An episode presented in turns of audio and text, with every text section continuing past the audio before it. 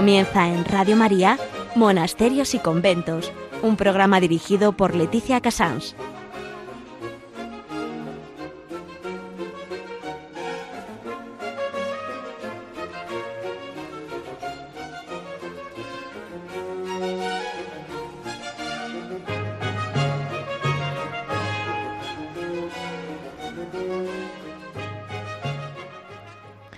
Buenos días a todos nuestros oyentes. Son las 11, las 10 en Canarias y estamos en Radio María empezando monasterios y conventos. Eh, aunque faltan unos días, dentro de esta quincena entra San Jerónimo. Claro, San Jerónimo es una figura tan importante para toda la Iglesia que no podía dejarlo.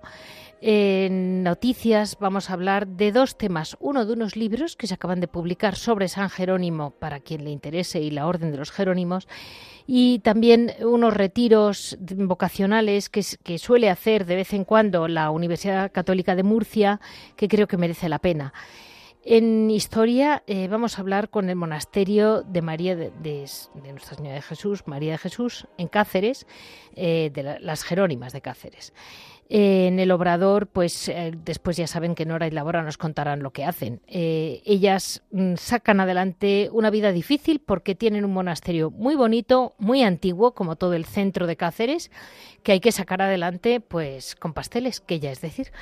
Eh, a partir de ahí, luego en Piedras Vivas, Javier Onrubia nos contará hoy lo que quiera. Supongo que hoy tendrá mucho que hablar porque como, como de las primeras personas que realmente tanto está impulsando las fraternidades jerónimas, eh, seguramente hoy tendrá mucho que contarnos Javier.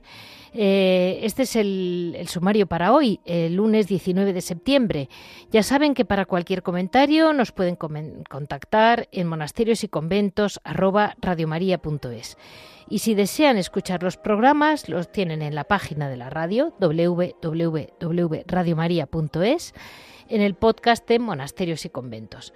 Eh, espero mm, conseguir ser breve en todo el conjunto porque San Jerónimo es mucho San Jerónimo.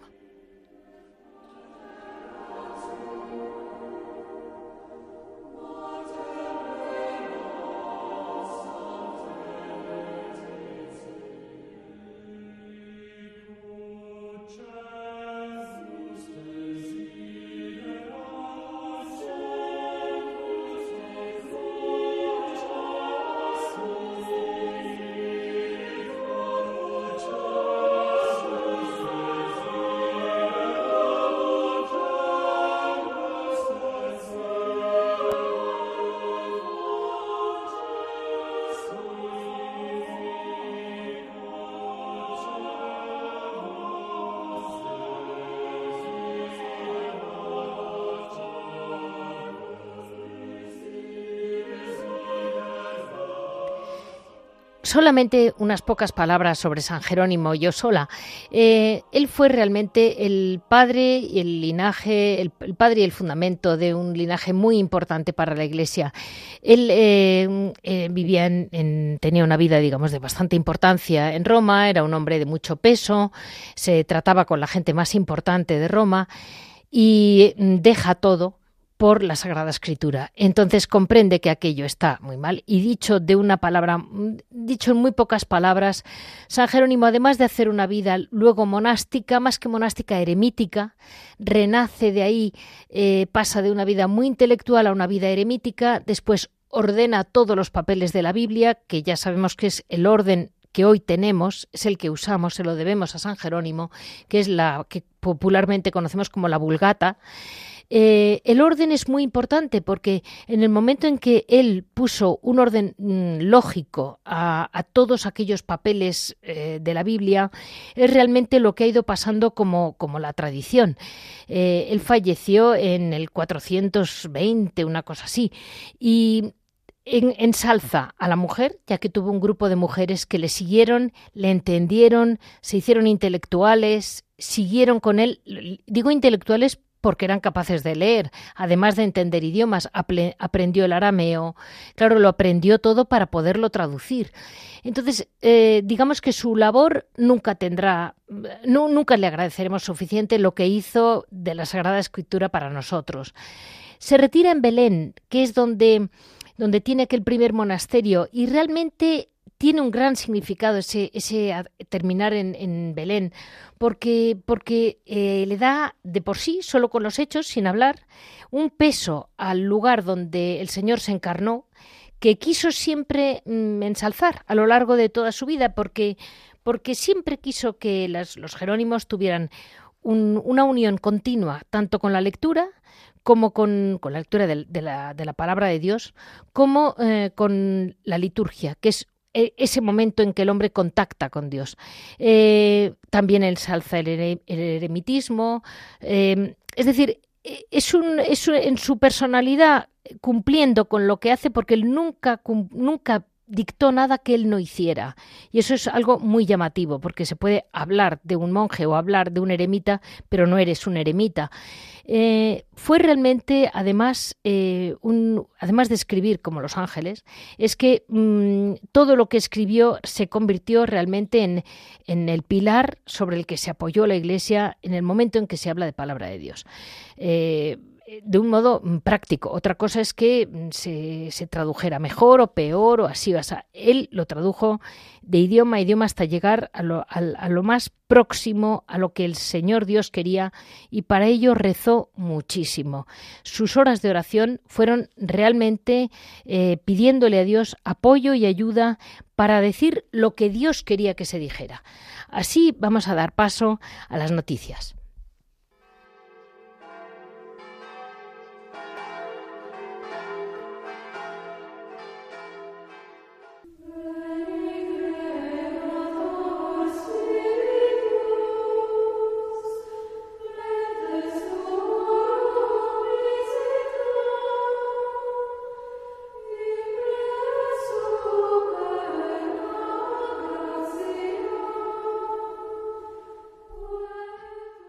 Miren, todo este programa va a ser un poco distinto de lo habitual porque lo voy a hacer en, de mano a mano con Javier Onrubia, que ya saben que es fijo en el programa, pero hoy va a estar con nosotros a lo largo de todo el programa porque creo que sabe mucho más sobre San Jerónimo que yo y porque mm, Javier vive vive día a día la vida y conoce de cerca la vida de los Jerónimos, con lo cual es una gran aportación para nosotros.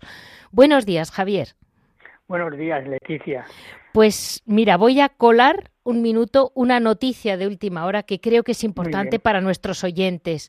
Y es que sepan todos ustedes que hay una convivencia vocacional del grupo mm, Alma Mater, que es solo para chicas. La tienen en, está organizada por la Universidad Católica de Murcia eh, del 30 de septiembre al 2 de octubre. Es decir, eh, este fin de semana. Por eso se lo aviso como puedo, de deprisa. Eh, sepan ustedes que a raíz de estos encuentros eh, ha habido chicas que realmente están muy agradecidas, gente que ha encontrado su, su, lugar en este mundo, gente que ha tenido muy claro qué tipo de vocación quería Dios para ellas y realmente mm, eh, yo diría que diciendo palabras muy modernas para mí, eh, deben ser unos, unos, unas convivencias ideales para poder discernir lo que Dios quiere de ti pasado esta página, que lo diré aquí en la radio para que lo digan en más ocasiones, vamos a seguir adelante con nuestro San Jerónimo. Muy buenos días, Javier. Buenos días, Leticia. Muchas gracias por dejarme hablar un poquito más de lo habitual. Claro que nada más y nada menos que con motivo de nuestro queridísimo San Jerónimo, ¿no? La verdad es que en alguna otra ocasión hemos recordado a nuestros oyentes que es un santo que pasa un poco desapercibido porque le vemos tan lejano. Sí. Luego, como nos lo representan de una manera tan poco simpática, ¿verdad? O sea, siempre semidesnudo, dándose con una piedra en el pecho, con cara, con cara de mal genio, ¿no? Y dices, no es, no es, no es San Antonio, no es San Francisco de Asís, no es Santo Domingo, que tienen una cara agradable, simpática, ¿no? Si lo vemos, lo vemos siempre como enfadado, ¿no? Yo cuando visito algún monasterio jerónimo me fijo mucho en, en los cuadros y en las esculturas, ¿no? En las imágenes, y digo, pero ¿por qué no hay una imagen que sea un poquito más, más atractiva, ¿no? Pero luego toda, esa capa de, dureza, cuando lo conoces, la verdad es que no es tal. ¿no? No es tal. Era, era una persona, tú has dicho muy bien, un erudito, una persona que no escribía de lo que él no hubiese experimentado antes. Por eso cuando él habla del desierto, es que él está en Calcis, en el desierto de Calcis. Cuando él habla de los ayunos, de la abstinencia, de las penitencias, es que él lo ha vivido, lo ha experimentado en su propio cuerpo, ¿no? Javier, te tengo que interrumpir porque ahora en noticia quería que me comentaras unos libros que me has mm, comentado que acaban de salir. Sí, pues precisamente para dar a conocer a, San Jerónimo, eh, gracias a Dios, desde hace años tenemos las obras completas de San Jerónimo. Bien. Pero se han editado, como digo yo, también, también, también, que están en español y en latín. Con lo cual, cuando tú ves las obras completas, te asustas, te echas para atrás porque dices, Dios mío, qué, qué, qué libros más gordos, esto hay quien lo lea. Entonces, en las fraternidades jerónimas, que están formadas por laicos que aspiramos a vivir la espiritualidad de, San Jerónimo y de la Orden, pues se nos ocurrió que podíamos sacar un libro que fuese una antología de las cartas y de las homilías de, San Jerónimo solamente en español. ¿no? Entonces, el libro se titula Palabra y Obra, San Jerónimo en sus cartas y, y homilías. Entonces, hemos hecho una, una selección intentando que lo que leamos de San Jerónimo nos diga algo a la persona del siglo XXI, de septiembre del 2000, del, del, de este año, ¿no? Entonces, que nos diga algo, que sea algo atractivo. Entonces, pues claro, hemos encontrado frases, hemos encontrado que toca temas que es una maravilla. Yo, por ejemplo, este verano ha habido una frase suya en una de sus cartas, la carta a Paulino, que ha sido mi tema de meditación en, en julio y agosto, cuando él dice, el monje es el, aquella persona que sube al monte a orar. Si te acuerdas, y, nuestros oyentes seguro que se acuerdan, es la frase que dijo Benedicto XVI cuando, dijo, me voy, dejo la silla de Pedro, me voy, y le preguntaron qué va a hacer, y él dijo, subo al monte a orar. A mí esa frase me conmovió cuando se la oí a Benedicto y cuando este verano la, la he vuelto a releer en las cartas de San Jerónimo, ¿no? Te da una imagen, te transmite una imagen de esta persona, ¿no? Como dice, subo al monte a orar por todas las necesidades, ¿no? Digo, qué bien, cómo resume lo que es la vida de un monje y de una monja lo que es la vida contemplativa, ¿no? Entonces, todas estas frases que hemos ido sacando, párrafos que hemos ido sacando de las cartas y de las homilías, pues hemos intentado que en torno a unas 200 páginas eh, recogerlo y que, y que sirvan como aperitivo, ahora que está tan de moda todo lo del tema de la gastronomía, ¿no? Pues hemos hecho un menú de degustación, por así decirlo, ¿no? Sobre la obra de San Perfecto. Pues entonces, con la novedad de esos nuevos libros, para quien quiera saber más sobre la vida de San Jerónimo, nos tiene a nosotros. sobre todo sobre la obra. Sí, la obra, la obra de él, claro. La obra, sí, efectivamente. Vale, entonces mm, vamos a dar paso a hablar eh, con el monasterio de las, de las monjas jerónimas de Cáceres.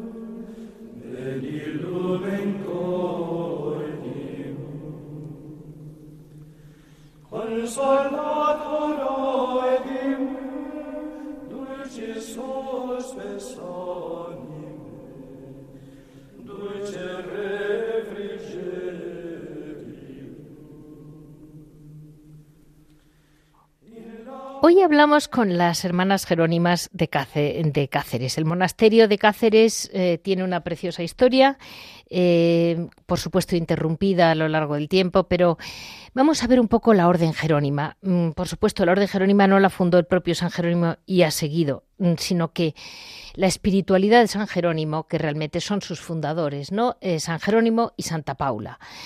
Eh, San Jerónimo eh, fue, mm, era un monje, bueno, ya les he explicado a ustedes, que vivió básicamente en Belén, al final de su vida todo en Belén, y fundó los primeros monasterios con una, con una matrona romana que se llamaba Paula, Santa Paula. Eh, había otro grupo de mujeres, además, Santa Eustoquia, muy famosa, y son también mujeres de un cierto ambiente dentro de Roma, un ambiente cultural alto, y lo dejan todo por seguir a San Jerónimo. Fue aprobada en realidad por el pontífice Gregorio XI en 1373. Miren, para situarles ha sido un modo como muy, yo diría, fácil de entender.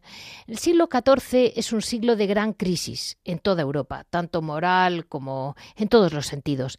Y por un motivo que tampoco podemos definir como único, porque cada alma es única, España se llenó de gente que no estaba dispuesta a colaborar con, con la corrupción, por llamarlo todo en palabras mm, fáciles de entender. Y de algún modo se llenó de eremitas. Entonces, a raíz de varios grupos de ermitaños, pues surgen dos, em, dos hombres, eh, Fray Pedro Fernández Pecha y Fray Fernando mm, Yáñez mm, de Figueroa, y ellos em, piden al Papa, digamos que, que, deciden crear como grupos de ermitaños. A raíz de esta unión de ermitaños, eh, el Papa los aprueba dándoles como norma la regla de San Agustín y permitiéndoles llamarse mm, frailes o ermitaños de San Jerónimo en 1414. Claro, ante eso eran hombres de una observante austeridad, eran hombres con una gran penitencia, eran hombres que venían, digamos, eh, con verdadero deseo de reformar el mundo de la mano de Dios, desde el silencio, como ha dicho muy bien antes Javier, eh, como su maestro Jerónimo, eh, yéndose a hablar con Dios y que Dios les ayudara ¿no? a sacar adelante aquel mundo que consideraban mm, totalmente corrupto. ¿no? Y así, al mismo tiempo que ellos, surgen también eh, las religiosas, igual que en su día habían surgido de la mano de Santa Paula aquel grupo de matronas, enseguida surgió con, los, con ellas, o sea, con, ellos, eh, doña María de Gracia y doña Mayor Gómez, que son las dos mujeres que les siguen, son del siglo XIV-XV, y realmente ellas empiezan en Toledo, el primer monasterio. Yo creo que porque, bueno, pues una, casa muy sencilla, pero así es como arrancan ellas. Y en poco tiempo, es increíble, pero la fe lo que es, en poco tiempo eh, verdaderamente la Orden Jerónima en España eh, tuvo un peso enorme.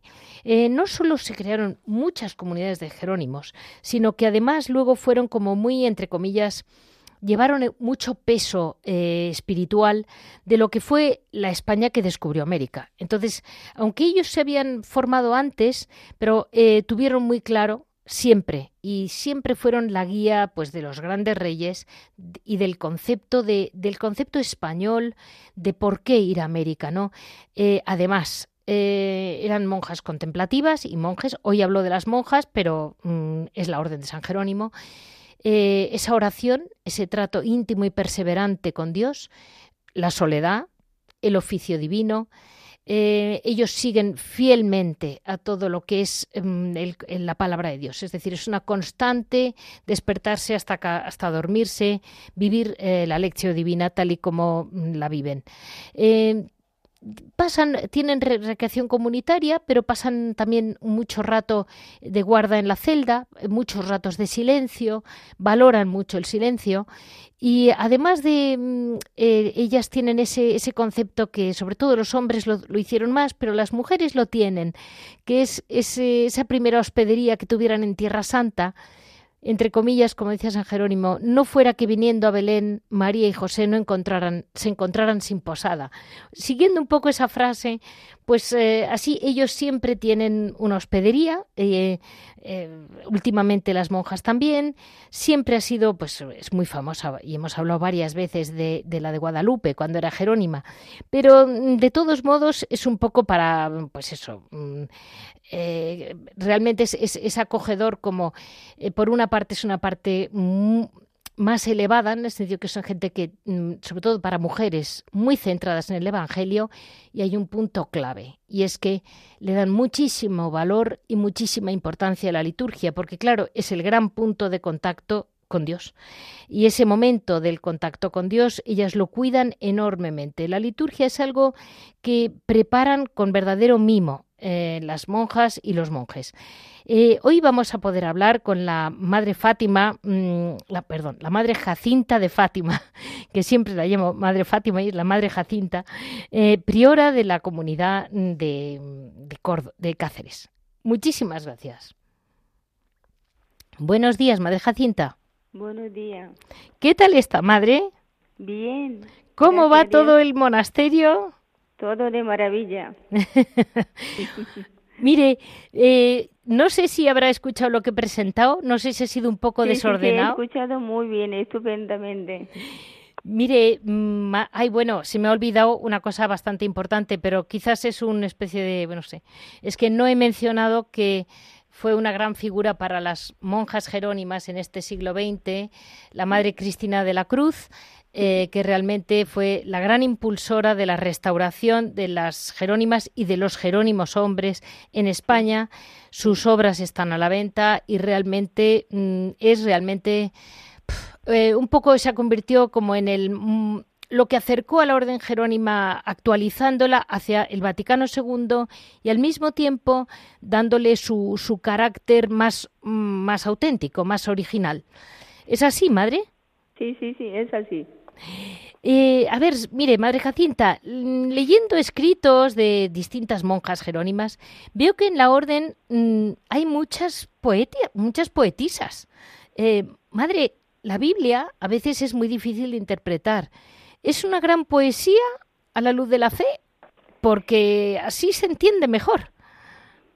En la orden no ocupa un lugar destacado la poesía, como fuera Madre Cristina sino la palabra, la palabra. La Biblia no es una gran poesía a la luz de la fe, sino la mismísima palabra de Dios.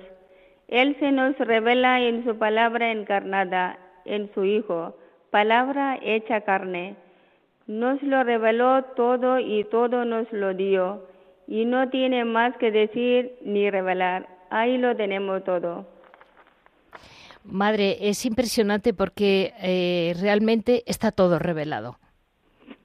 Para los que escarban más y quieren saber más, eh, está todo ahí. ¿Qué razón tiene? Y dígame, madre Jacinta,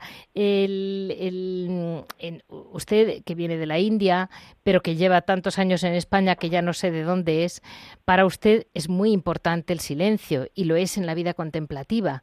en la vida contemplativa ha tenido tanto peso, madre, en la historia de España. ¿Es importante mantener los tiempos de silencio, madre? El silencio no es que forma parte de nuestra cultura, es que es vital, importantísima, importantísimo en la vida monástica. En ese desierto donde Dios habla al corazón, donde el alma seducida por el Señor le escucha, tienes palabra de vida eterna. El silencio una exigencia de amor del alma seducida para responder amando, escuchando la palabra. A las culturas no las une el silencio, sino el vivir en Jesucristo. Claro, Jesucristo es el que las une a todas. Y eso. en definitiva, a través del silencio es donde ustedes encuentran mm, el gran amor del Señor. desde luego. Eh, decía Santa Eustaquia que el Evangelio sobre todo no se te caiga de las manos, haz de él el tesoro de tu corazón. Madre Jacinta, ¿es difícil entender y sobre todo vivir el Evangelio toda la vida? Eh, no decía Santa Eustoquio que el Evangelio no se te caiga de las manos, sino la palabra aprendido de las lecciones de San Jerónimo, día y noche rumiándola, vive y descansa sobre la palabra. No es, no es difícil entender ni el Evangelio ni la Biblia, sino vivirla, se requiere mucho estudio, meditación y una vida en continua oración, hasta ser uno con Cristo, palabra encarnada. Ahí la importancia del silencio, por ejemplo, siempre se vive a la escucha. Claro, eh, ustedes están aquí, pero tienen siempre un poquito, están siempre a la escucha del Señor, en una palabra. sí. Porque usted cuando me hablaba me comentaba la alabanza, que es tan importante para la orden jerónima, que le sale tan natural despertarse alabando al Señor. Desde luego. Y, madre, en, esa, esa, alabanza que tanto amaron San Jerónimo y Santa Paula, ¿por qué, madre, es tan importante la alabanza? La alabanza divina es importantísima, el centro de nuestra vida, con la palabra. Así lo vivieron San Jerónimo y Santa Paula. Así lo vive la Iglesia. Somos la alabanza de la Iglesia de Dios, que dice el apóstol con Cristo cabeza y nosotros sus miembros, que dice el concilio, alabamos a Dios día y noche. El vivir en Belén, San Jerónimo y Santa Paula nos recuerda que siempre hemos de vivir en Jesucristo como hombre, donde nació y sentiré como Dios. Vale, o sea que sí que tiene mucho, eh, un valor simbólico muy importante que ellos se fueran a Belén. Sí, muy importante, sí. Y madre, una cosa, la liturgia eh, para ustedes es algo también muy importante. Me decía usted muy graciosa, y ahora lo voy a decir, ¿eh? que usted me decía que para ustedes la liturgia es una delicia. Se me quedó grabado. Desde luego, para nosotros eh, la liturgia es centro de nuestra vida, una primacia. Además, la liturgia es la celebración del misterio de Cristo y en particular de su misterio pascual mediante el ejercicio de la función sacerdotal de Jesucristo, se manifiesta y realiza en ella a través de signos la santificación de los hombres y el cuerpo místico de Cristo, y esto es la cabeza, y sus miembros ejerce el culto público que se debe a Dios.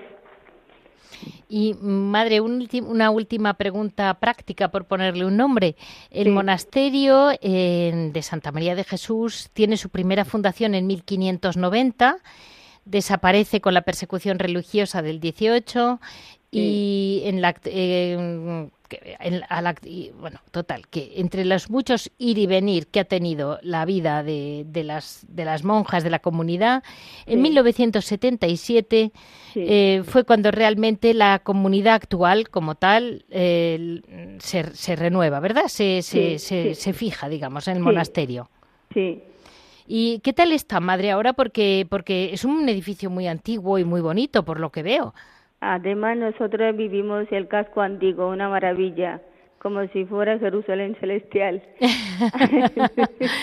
y, me dice usted, madre, que han arreglado unas paredes o algo por el estilo, muy importante. Por la iglesia nuestra, la pared ha restaurado, quedado maravilloso, maravilloso, precioso ha quedado. Sí, y la pared de nuestra iglesia, sí. Qué bien, me alegro muchísimo porque esas son cosas que luego quedan. Sí, Sí, sí. El esfuerzo es suyo, pero quedar quedan. Claro que sí. Yo, eh, vamos, ha restaurado el ayuntamiento, no nosotras. Bueno, pero me alegro mucho que lo hayan hecho, ¿eh? Sí, sí, ha quedado cosa... maravillosa. La gente está queda um, contemplando la restauración, una maravilla. Pues madre, vamos a dar paso ahora a Labora a ver cómo sacan ustedes adelante el día a día del monasterio.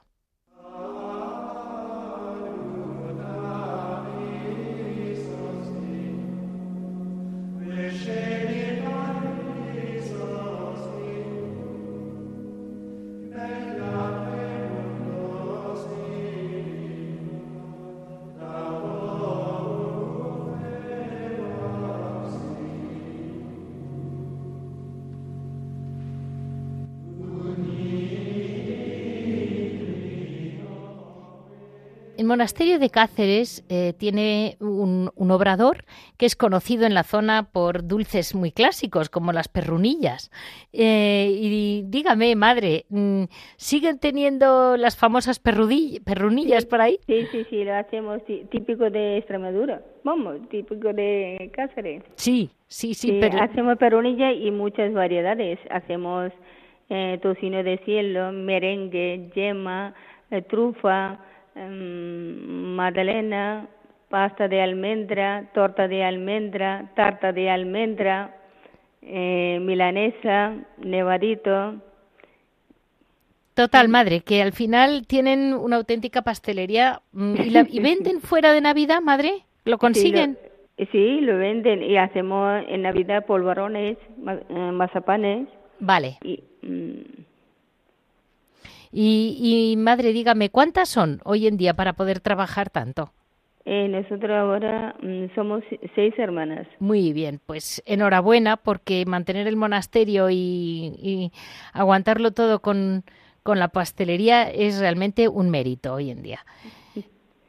Sí, muy, muchísimas gracias. Despedimos a la Madre Jacinta de Fátima, priora del monasterio de las Jerónimas de Cáceres, que ha tenido, pues, el, nos ha dejado este ratito para nosotros y se lo agradecemos enormemente, madre, a usted y a toda la comunidad, porque, bueno, pues siempre es un incordio. No, gracias, con mucho gusto.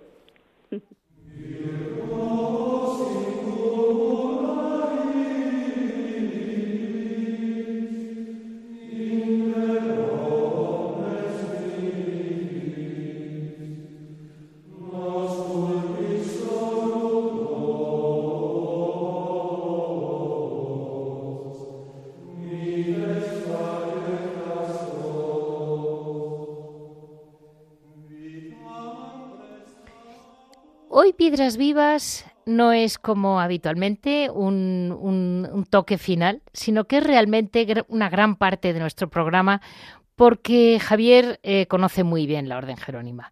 Eh, Javier, seguimos contigo, que has estado con nosotros desde, desde el principio. Y te quería comentar, eh, qué poco se conoce al Beato Fray Manuel de la Sagrada Familia. cuéntanos algo de él. Sí, la verdad es que es uno de esos personajes eh, que están ahí escondidos, sepultado por el paso de los años y que cuando lo, lo, descubres te llama mucho la atención porque era un señor que trabajaba en un banco, primero trabajaba en, en, en, los ferrocarriles españoles, luego pasó a trabajar en la calle Lista en un banco y entonces el hombre iba a ver a las Jerónimas que estaban allí en Lista sí. Y, y, entonces pues hablaba en el locutorio con ellas y eso, y un día le dijeron, ay, qué pena tenemos, ¿qué pasa? Pues que se van a cumplir los 100 años y antes, según el derecho canónico, si una orden durante 100 años no tenía no tenía monjes o monjas, no tenía vocaciones, se extinguía, ¿no? Sí. Y entonces estaban rezando muchísimo las monjas porque hubiese alguien que restaurase la orden de San Jerónimo, que después de lo que había sido en España la orden de San Jerónimo, que estaba a punto de cumplirse los 100 años, bueno, desde la desamortización, y que no había, habían desaparecido los monasterios, los monjes se habían ido muriendo, y entonces que no había, que se iba a extinguir la orden. Y entonces este hombre, pues el Señor le iluminó, y después de un proceso de maduración, de mucha oración, pues él dijo, pues yo voy a restaurar la orden. Entonces es muy, eh, muy ilustrativo cómo cuenta que, claro, que tenían que ver, miraban los cuadros de Zurbarán, leían libros antiguos, porque es que no había testimonio ni de cómo era el hábito jerónimo de verdad. No habían visto a un monje jerónimo, o sea, no sabían cómo era la vida de los monjes en la práctica, lo habían, lo habían leído en libros, ¿no? Entonces, él y un grupito pues se van al Parral, al monasterio del Parral de Segovia, que está en ruinas, y entonces empiezan la, empiezan la restauración de una manera, vamos, las fotos que hay de la época eran ruinas, ruinas, ruinas, ¿no? Y entonces, pues bueno, luego viene, viene al poquísimo tiempo, viene la República, él por problemas de salud, creo que de estómago, pues tiene que salir del monasterio y se viene a Madrid y él está confiado de que bueno que aquí en Madrid pues no va a pasar nada y entonces pues bueno lo, lo cogen, lo, lo detienen y lo fusilan, lo fusilan en Paracuellos, ¿no? En noviembre de, de 1936. Entonces, Aquí tendríamos que aclarar que, que él es beato como mártir, como mártir, como efectivamente, pero que realmente los jerónimos han renunciado a la gloria de los altares, como los cartujos, cartujos que parece que es que no hay santos cartujos como no hay santos jerónimos, sí los hay, pero es que ellos expresamente no quisieron que los nombres de sus santos, o sea, renunciaron a la gloria del altar. Es una cosa por la que nunca se habla de mm, muy pocos han brillado, vamos, no se habla apenas, vamos. Esto era un perdón, una aclaración también porque la gente dirá y es el único Jerónimo santo cuando la orden era tan inmensa y digo, no, no. Eh, ante, ante los ojos de los hombres y ante los ojos de Dios no. Habrá muchos, muchos santos que desconocemos nosotros, bueno, que no están canonizados oficialmente, pero que cuando, cuando lees las crónicas de, de la orden, pues hay muchas monjas y muchos monjes que son santos, ¿no?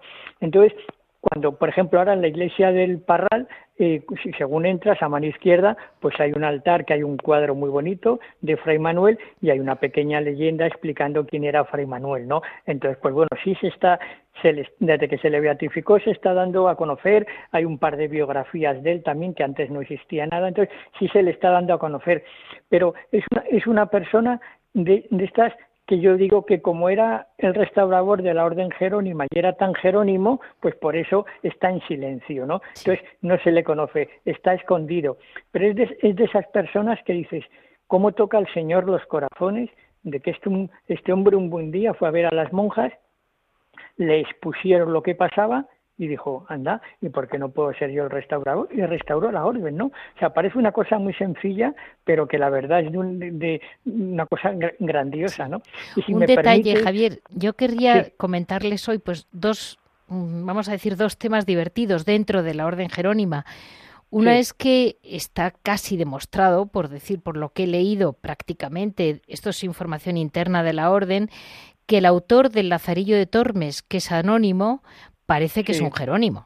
Sí, puede, sí, sí, puede ser, puede ser un, puede ser un Jerónimo. Y lo que has dicho antes de la presencia también en, en América es muy curioso porque van unos poquitos, muy poquitos monjes jerónimos, son los primeros que van a ver cómo está la situación allí y luego pues ya empiezan a ir dominicos, franciscanos, ¿no? Y ellos, por la cuestión contemplativa, por la cuestión de clausura, eh, no mandan allí Jerónimos a, evangelizar al, nuevo continente, ¿no? sino que ellos se quedan aquí. Pero los primeros, según, según hay atestiguado, los primeros religiosos que van son Jerónimos, los que van a América. ¿no? Está uno que muere, muere eremita en la isla de la Española, es decir, en Cuba, eh, que le llevan para allá, casi le obligan a ir, pero nunca quiso, como tú dices muy bien, evangelizar, y se, eh, Fray Ramón Pené Sí, efectivamente, que ahora se ha cumplido hace poco el, el, aniversario y han publicado alguna cosa sobre él, que es otro personaje desconocido. A él le obligan a ir y entonces dice, bueno, yo voy, pero vivo como, como monje solitario, porque como no hay nadie conmigo, vivo yo solo, ¿no? Y entonces parece ser que lo que pretendía un poco era decir, bueno, pues que vean estas personas que están allí, los indios, la gente que vivía allí, y cómo vive un cristiano su fe. Y entonces él vivía allí en la, en, como ermitaño, ¿no? Entonces él quería transmitir el Evangelio por, su ejemplo personal de vida, de vocación, ¿no? Entonces, claro, es, eh, él dijo, bueno, pues yo me quedo aquí, ahí murió y ahí dio, ahí dio ese testimonio.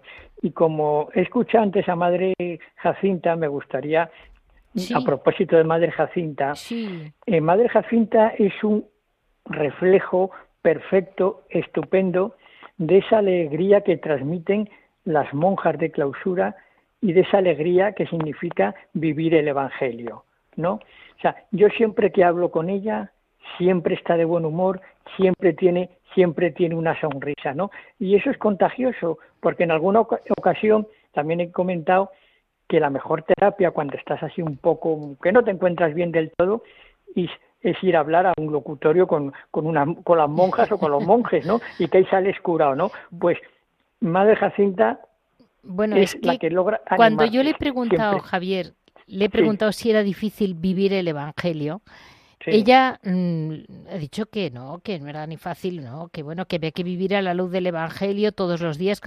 Y es porque las veces que he hablado con ella era tal alegría y tal, todo le parece fascinante que dices, hoy estaba, pues eso, pues pues propio de una monja que no es una locutora, muy bien, en su sitio.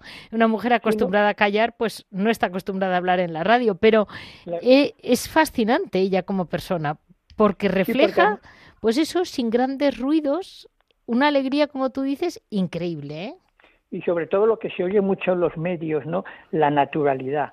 Son naturales. O sea, no tienen nada artificial. O sea, tú, tú preguntas y te, y te cuentan y te lo dicen. Mira, yo, por ejemplo, eh, en casa somos muy golosos y somos consumidores del obrador de las Jerónimas, porque tienen un servicio de mensajería perfecto. O sea, lo pides por la mañana y normalmente al día siguiente por la tarde ya lo tienes, ¿no? Yo he probado esas perrunillas exquisitas, ¿no? Entonces, tienen un servicio y cuando yo hablé con ellas la primera vez, me, te lo contaban con una manera tan sencilla. Javier, nosotros llamamos, llamamos al mensajero y viene a recogerlo y dice que tarda un día, pero es lo que nos dice, no sabemos si es verdad o no. Perdone si no llega en un día. Y decía, madre, no se preocupe porque eso es normal, ¿no? Nunca se sabe los mensajeros, ¿no? Pero esa naturalidad que dices, es que hablan, a mí muchas veces eso me sirve para confirmar lo de la infancia espiritual que decía Santa Teresita, ¿no?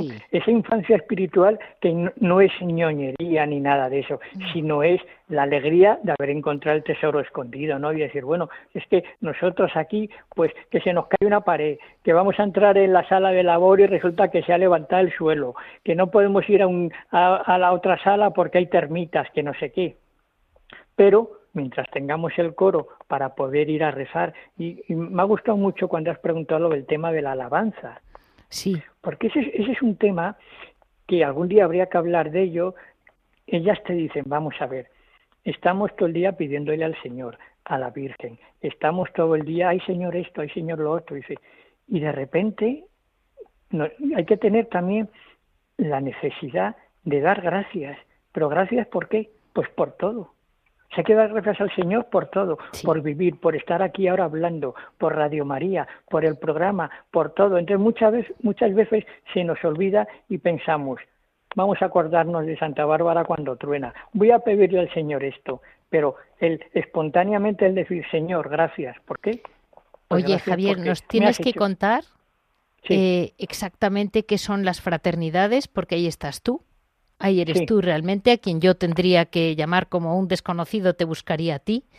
Y nos cuentas lo que son las fraternidades, porque me han escrito más de una vez preguntándomelo y la gente mm, siempre te los reboto, pero bueno, yo quiero que aquello se conozca. Sí, sí, sí, sí, sí, por supuesto. Pues mira, una cosa muy sencilla. Después de muchos y muchos años de estar yendo a las hospederías de los monasterios jerónimos, yo he conocido Juste y he conocido el Parral. Sí. ¿no?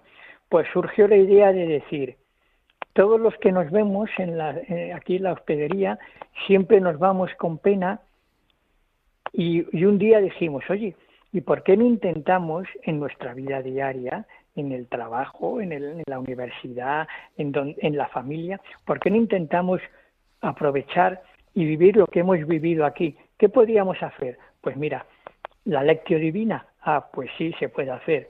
La, eh, la lectura diaria de, de la Biblia o del Evangelio, sí, se puede hacer. Buscar espacios de silencio, de recogimiento, sí, se puede hacer. No podemos hacer el cantar porque no cantamos tan bien como los monjes y como las monjas, ¿no? Yo por lo menos. ¿Qué, puede, qué, qué, podemos, qué podemos hacer?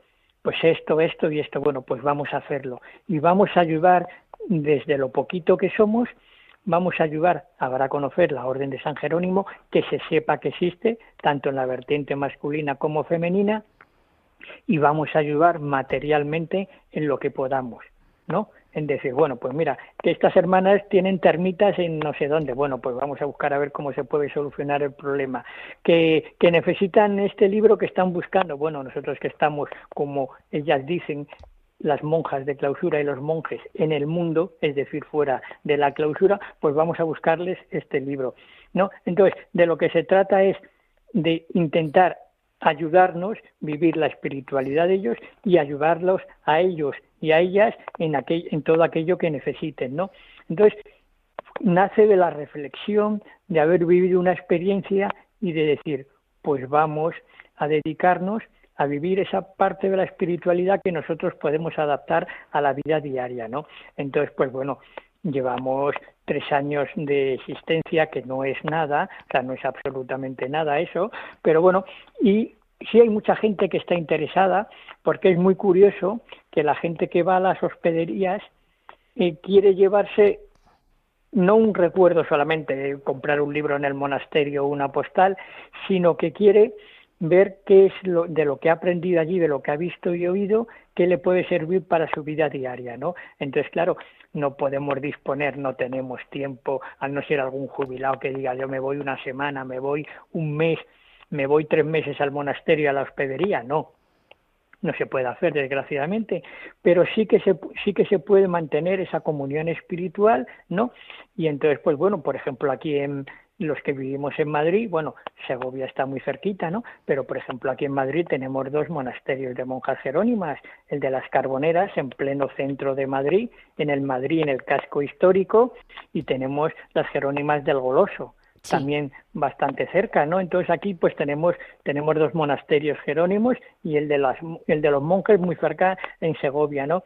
Entonces pues procuramos siempre tener una vinculación con una comunidad jerónima, como hay más comunidades femeninas, pues estamos en contacto más con las comunidades femeninas, ¿no? Pero sí que estamos muy vinculados y para todos los miembros de las fraternidades jerónimas, pues bueno, el centro es el, el monasterio de el monasterio del Parral, ¿no? y normalmente siempre acudimos una o dos veces al año o tres, ¿no? Incluso allí a empaparnos de la, de la espiritualidad. Entonces, estas son las fraternidades, ¿no? Una cosa pequeñita, porque lo que, lo que queremos, igual que ha sido la idea al publicar el libro este sobre San Jerónimo, pues que sirviese como aperitivo, como un incentivo para conocer más a San Jerónimo, ¿no? Entonces, de un autor, en cuanto te lees una pequeña antología, te das cuenta si te interesa, si te llena o no te llena, ¿no? Entonces, claro, como San Jerónimo tiene, tiene tanto, pues hay que presentarlo poquito a poco, ¿no? Porque San Jerónimo tenía tiempo y paciencia para escribir unas cartas larguísimas, ¿no? Entonces, era un personaje también que le gustaba mucho la polémica, porque escribía muy bien, hablaba muy bien. Entonces, en cuanto veía alguna cosa que no le gustaba, alguna herejía o alguna cosa de esas, ¿no? Pues él enseguida se lanzaba, ¿no? Y, Javier, eh, ahora que están las fraternidades, digamos que es una, una forma de apoyo, ¿eh? sería como otras órdenes han tenido unos terciarios, sería una especie de apoyo, un grupo seglar que se une a los jerónimos. Y yo ahora a ti te pregunto, ¿cómo es posible que una orden que llegó a tener ese peso, esa cantidad de monasterios, porque hay una cantidad de monasterios de la desamortización impresionantes terrible, en España. Terrible, eh, el peso que llegó a tener político, social, en todos los sentidos. ¿eh? eh por ejemplo, lo que fue Guadalupe, que me lo comentaba a mí el prior franciscano, no es que yo me lo invente, me enseñaba los cuadros, ¿no? ¿Qué pudo ocurrir? Es decir, ¿se rompió en dos días por un, hachazo que le dio la política?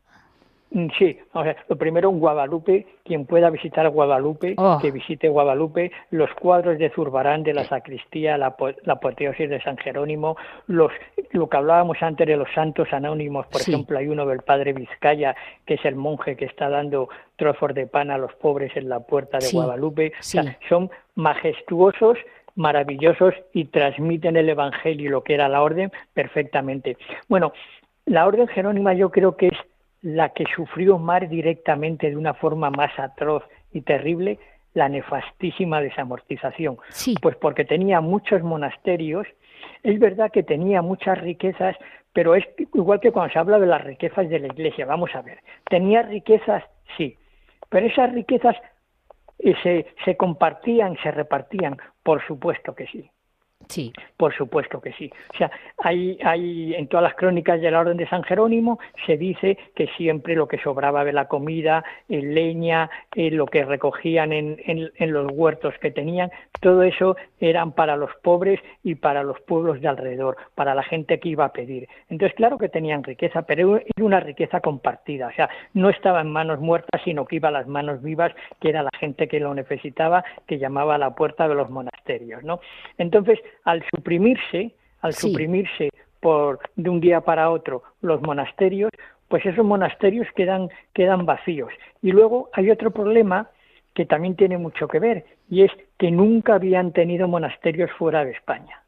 Claro. O sea, habían tenido en Portugal, pero cuando Portugal era, era la península ibérica, España y Portugal eran lo mismo, ¿no? Entonces, ¿qué ocurre? Pues que los cartujos, los benedictinos, los trapenses, pues se pueden ir a monasterios, por ejemplo, de Francia o de Italia. Por ejemplo, eso lo hacen muy bien los carmelitas, ¿no? Que se van a Francia, se van a Italia, se van a Alemania, se van a Bélgica y cuando pueden volver a España, vuelven y algunos recuperan sus monasterios.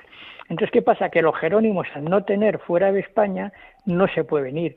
Entonces, están esperando, que a mí eso es una cosa también que me conmueve, hay jerónimos que a lo mejor vuelven a su pueblo y están en la parroquia como sacristanes, ¿no? Y están esperando que vuelva, que se restaure la orden y van muriendo poco a poco, poco a poco y la orden no se restaura. No pueden irse fuera de España porque no tienen monasterios. Entonces, e, esos dos factores, ¿no?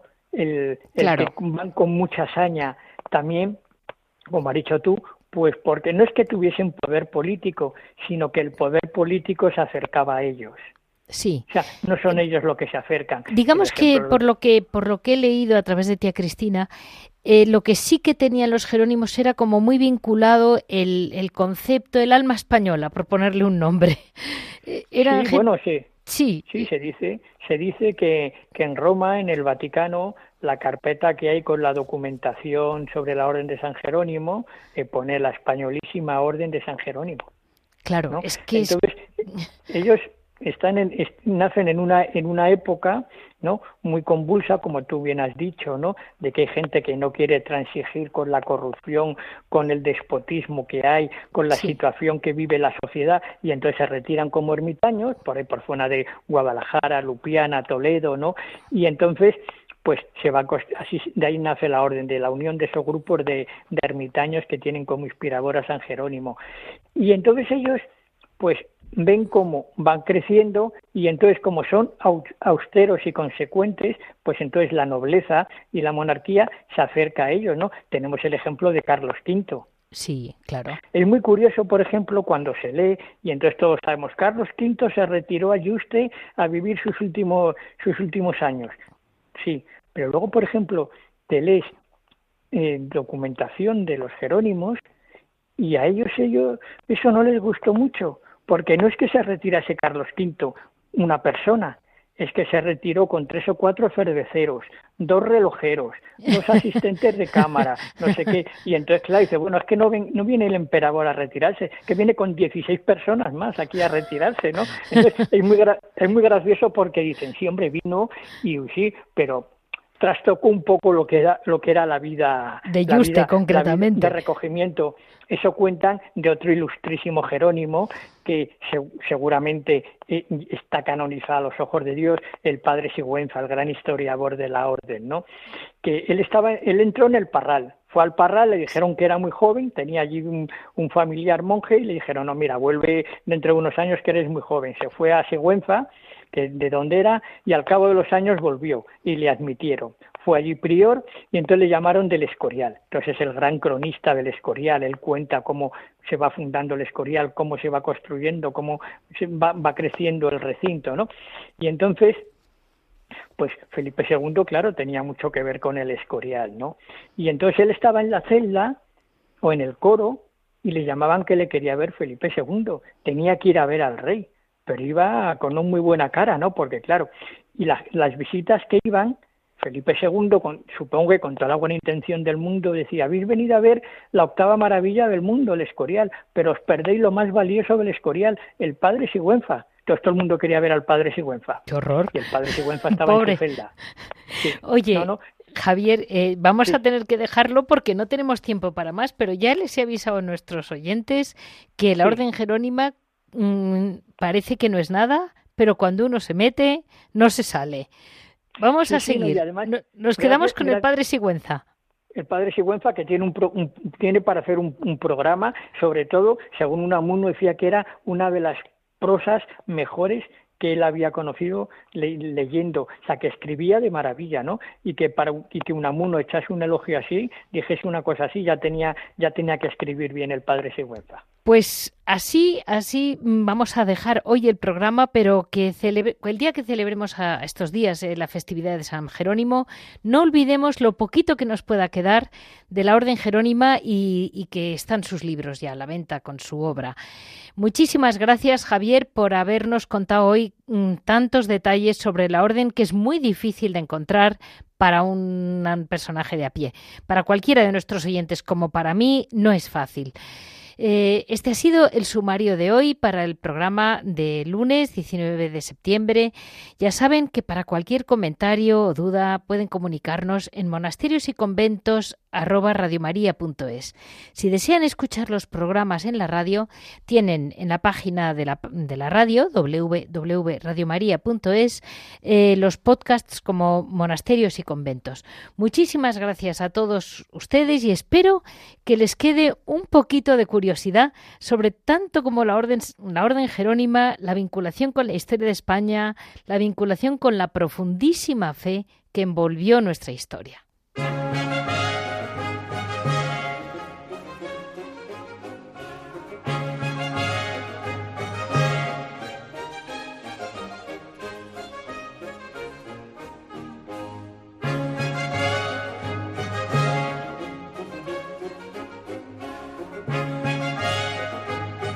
Han escuchado Monasterios y Conventos, un programa dirigido por Leticia Casans.